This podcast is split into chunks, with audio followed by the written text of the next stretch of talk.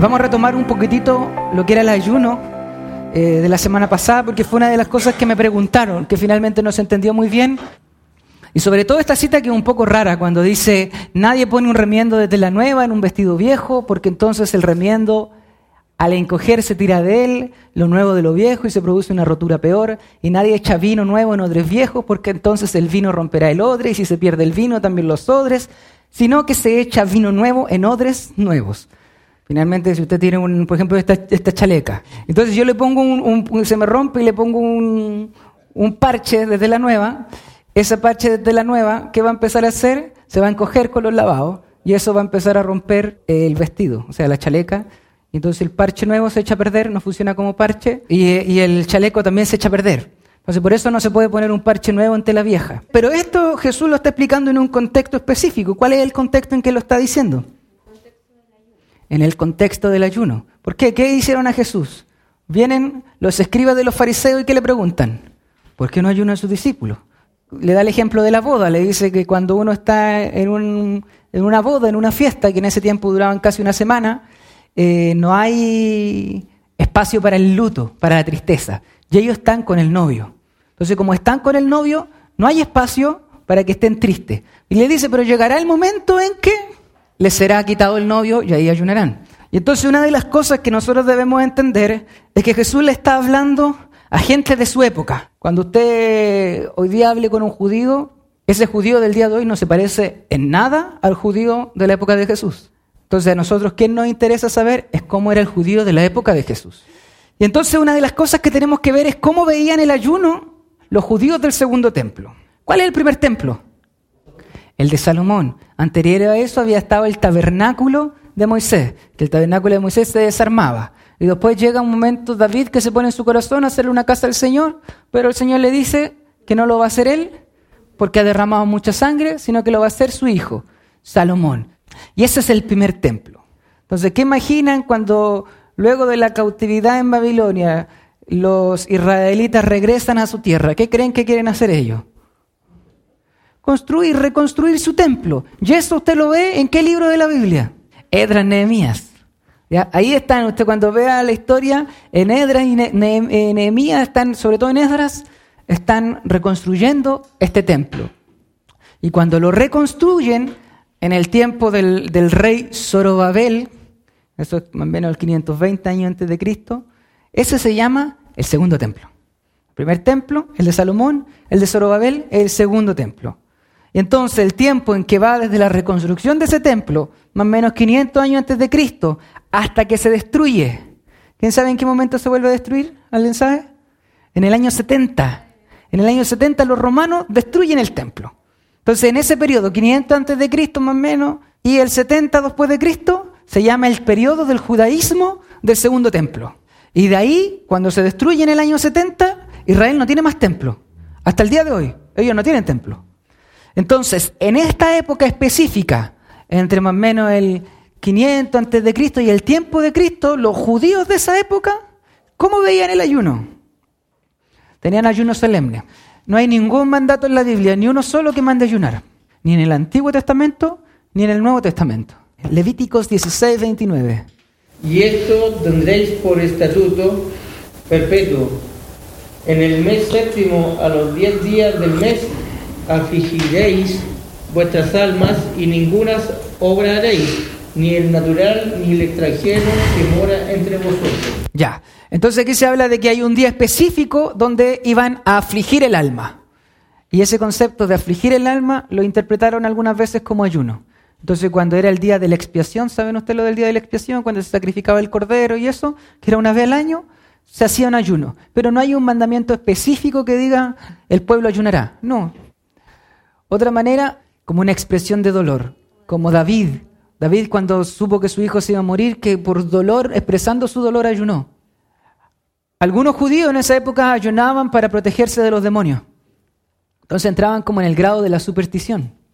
Otros ayunaban como acto meritorio de renuncia para ganar el favor de Dios. Es decir, a través de este ayuno Dios me va a bendecir o Dios va a cumplir algo. Otros decían, vamos a orar para que el Señor perdone los pecados y así evitemos el juicio de Dios. Así Dios no nos castigue. Y también algunos lo hacían para mostrarse más santo y más correctos. Nosotros ayunamos, ustedes no. Una conducta religiosa externa. A la luz de Cristo sabemos que el que nos limpia de pecado, el que expía nuestro pecado, es Jesús mismo. Y el que evita la ira de Dios o el juicio de Dios es el sacrificio de Cristo. Entonces nosotros a la luz de Cristo lo, lo entendemos. Somos odres nuevos con vino nuevo. Lo que Jesús estaba tratando de decirles es como ustedes lo ven, así esa es la manera vieja. Y ya no va a ser así.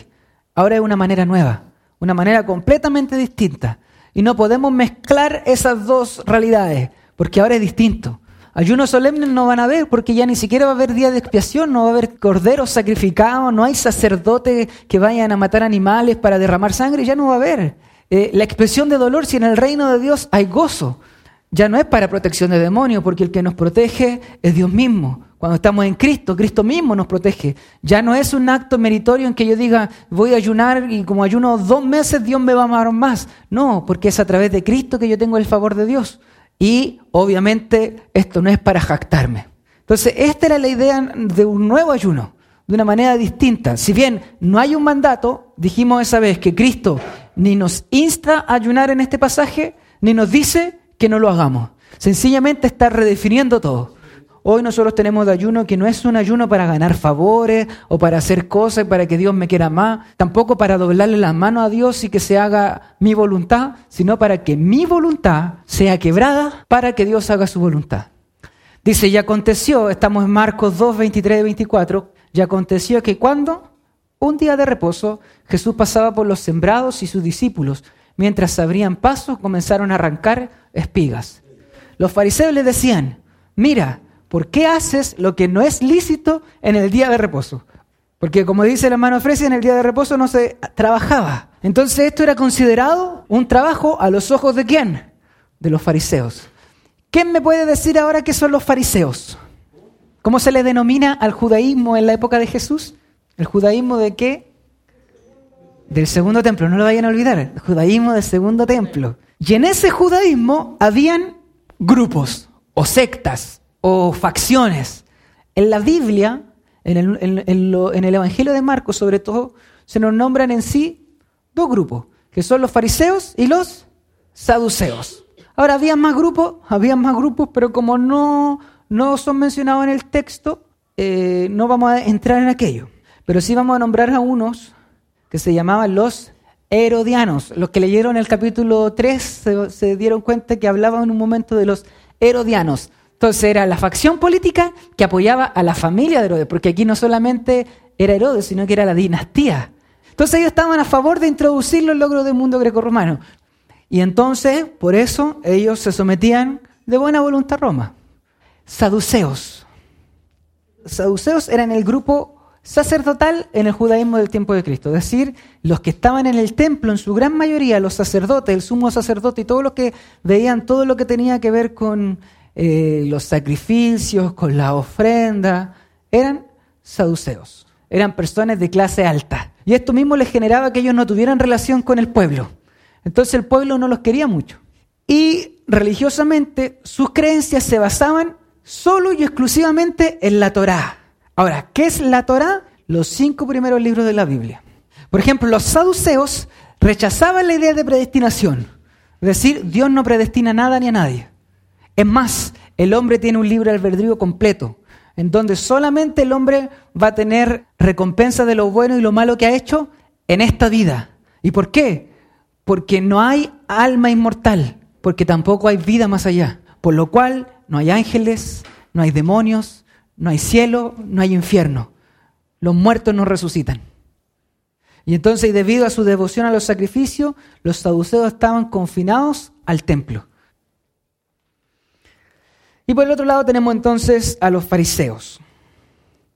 Los fariseos eran un partido o grupo de más importancia en el judaísmo del tiempo de Jesús. Como decía, la gente los quería. ¿Por qué? Porque estos fariseos eran en su mayoría judíos de clase media. Entonces se relacionaban con la gente. A diferencia de los saduceos que solo estaban en el templo y con grupos de la clase alta, estos se relacionaban con la gente, entonces la gente finalmente los querían. Y su creencia se basaban en la Torá, eran los primeros cinco libros de la Biblia, en los profetas y en los salmos, en los escritos, todo lo demás, o sea, nuestro Antiguo Testamento. pero tenían algo además que nosotros no consideramos importante. Ellos también ponían en la misma autoridad tanto la escritura del Antiguo Testamento como la tradición oral o la tradición de los padres. Entonces, a diferencia de los saduceos, ellos creían en la inmortalidad del alma, creían en la resurrección de los muertos y creían en una vida venidera. Es decir, creían que después de esta vida hay otra. Creían en ángeles y demonios y creían en una balance en la predestinación y la responsabilidad humana. Se decían, sí, Dios predestina cosas, pero el hombre también tiene responsabilidad. Creían ahí en ese balance. Para nosotros, fariseo es sinónimo de hipócrita, porque la mayoría de las veces que lo vemos en la Escritura, tienen que ir viendo con discusiones de Jesús con los fariseos, donde Jesús les muestra que ellos eran hipócritas. ¿Qué fariseo conocido tenemos? Nicodemo, era un fariseo, ustedes se acuerdan ahí, Juan 3, al que Jesús le enseña acerca de nacer de nuevo. Eh, Pablo. Pablo era fariseo. Dice fariseo de fariseo. Pablo no se convirtió al cristianismo así como que se cambiaba. Para él era un judío que creía que el Mesías que los judíos estaban esperando había llegado. Entonces, si alguien, a Pablo como fariseo, si alguien le decía Jesús resucitó, Pablo lo creía, si los fariseos creían en la resurrección. Si a Pablo le decían, y después de esta vida todos vamos a resucitar, Pablo lo creía porque creían en la resurrección. Pablo es uno de los fariseos más famosos, pero no por eso estamos diciendo que Pablo era un hipócrita. Y de los fariseos, paréntesis de los fariseos sale una ala más radical que quería no solamente preocuparse de las cosas eh, religiosas de ahí, sino que quería acabar con el imperio romano, que son los celotes. Entonces una de las discusiones que decíamos dice que aconteció un día de reposo, Jesús pasaba por los sembrados y sus discípulos mientras abrían paso comenzaron a arrancar espigas. Entonces, ¿quiénes? los fariseos, ya los conocemos, ¿cierto? Le decían, mira, ¿por qué hacen lo que no es lícito en el día de reposo? ¿Qué no era lícito en el día de reposo? Trabajar. Entonces aquí la pregunta era, ¿recoger espigas es un trabajo o no es un trabajo? Y esto es un poco lo que Jesús comienza a plantear. Y les dice, y él les dijo, ¿nunca habéis leído lo que David hizo cuando tuvo necesidad y sintió hambre? Él y sus compañeros cómo entró en la casa de Dios en tiempos de Abiatar, el sumo sacerdote, y comió los panes consagrados que no es lícito a nadie comer, sino a los sacerdotes, y dio también a los que estaban con él. Y él le decía, el día de reposo se hizo para el hombre, y no el hombre para el día de reposo. Por tanto, el Hijo del Hombre es Señor aún del día de reposo. Aquí Jesús está respondiendo con dos argumentos. Primero le pone a David, y por otro lado viene a este y le dice, que el día de reposo se hizo para el hombre y no el hombre para el día de reposo. Entonces aquí Jesús le está mostrando una correcta interpretación. Dios entregó el día de reposo para que el hombre lo disfrutara. Ese día descánsenlo y disfrútenlo en mi presencia. Y disfrútenlo buscándome. Y si alguien tiene hambre, ¿no vamos a darle de comer? Si mis discípulos tienen hambre, les doy de comer. Y después cierra Jesús y le dice, y el Hijo del Hombre es Señor aún del día de reposo. Yo soy el Hijo del Hombre y yo soy Señor. Yo soy Rey del día del reposo. Así que la verdadera interpretación no la tienen ustedes, la tengo yo. Y es lo que vemos en todo el Nuevo Testamento con respecto a toda la ley. Usted se da cuenta de que la ley no era una cosa que debiese ser una carga sobre nosotros, sino que un deleite. ¿Por qué? Porque era para beneficio de nosotros. Y los fariseos habían mal interpretado esto. Y ellos habían hecho reglas tan detalladas que inclusive decían cuántos pasos tú podías dar el día de reposo. Aplicaban la letra de la ley, pero no veían la misericordia y la gracia que Dios estaba poniendo detrás de la ley. Por eso Jesús mostró el propósito divino de todos los mandamientos. ¿Cuál era? El amor. Y aquí hay una pregunta. ¿Jesús estaba rompiendo entonces la ley al darle la espiga a sus discípulos? Según los fariseos sí, pero según el corazón de Dios y el propósito por el cual Dios había dado la ley, no no lo estaba rompiendo. De hecho, él estaba cumpliendo, Jesús al emplear la misericordia y al emplear la gracia, estaba cumpliendo la ley a cabalidad, como Dios lo había puesto. ¿Ya? Es como lo que hablábamos del ayuno. Los fariseos tenían dos días de ayuno. Y el que no ayunaba en esos dos días estaba pecando. Ahora la pregunta es, ¿estaban pecando si no ayunaba esos dos días? No, porque Dios nunca lo había mandado. Dice, otra vez Jesús entró en la sinagoga y había allí un hombre que tenía seca una mano, así el hombre de la mano seca, tenía una enfermedad, y le acechaban para ver si en el día de reposo le sanaría a fin de poder acusarle. Es decir, decían, a ver, Jesús, ¿lo va a sanar o no lo va a sanar? Si lo sana, tenemos ya un argumento para acusarle de que él está rompiendo los mandamientos de los padres o rompiendo los mandamientos. Entonces dijo al hombre que tenía la mano seca. ¿Quién dijo eso? Jesús. Levántate y ponte en medio. Y les dijo. Entonces aquí era como casi una dinámica para mostrar. Imagina, había un grupo y dice, levántate tú, ponte ahí en medio. Entonces, como sabía lo que estaban diciendo, les dice, ¿es lícito en los días de reposo hacer el bien o hacer el mal? ¿Salvar la vida o quitarla? Aquí los puso entre la espada y la pared. Le está diciendo, elijan ustedes, ¿qué hago? ¿El bien o el mal? ¿La vida o la muerte? ¿Qué es lo que puedo hacer en el día de reposo?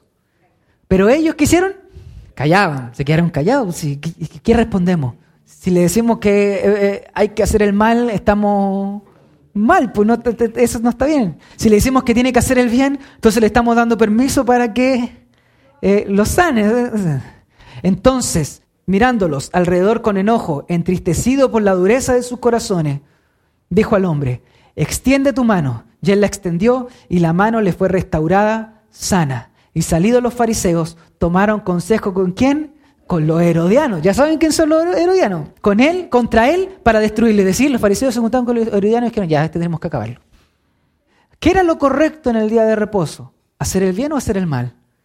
Sus reglas, todas sus reglas que ustedes estaban poniendo, se están fijando en las reglas, pero no están entendiendo que lo detrás es misericordia y esta regla le está impidiendo hacer misericordia, le está impidiendo extender la gracia, le está impidiendo mostrar la bondad de Dios. Y de hecho Jesús aquí da cuenta de algo, la dureza de sus corazones.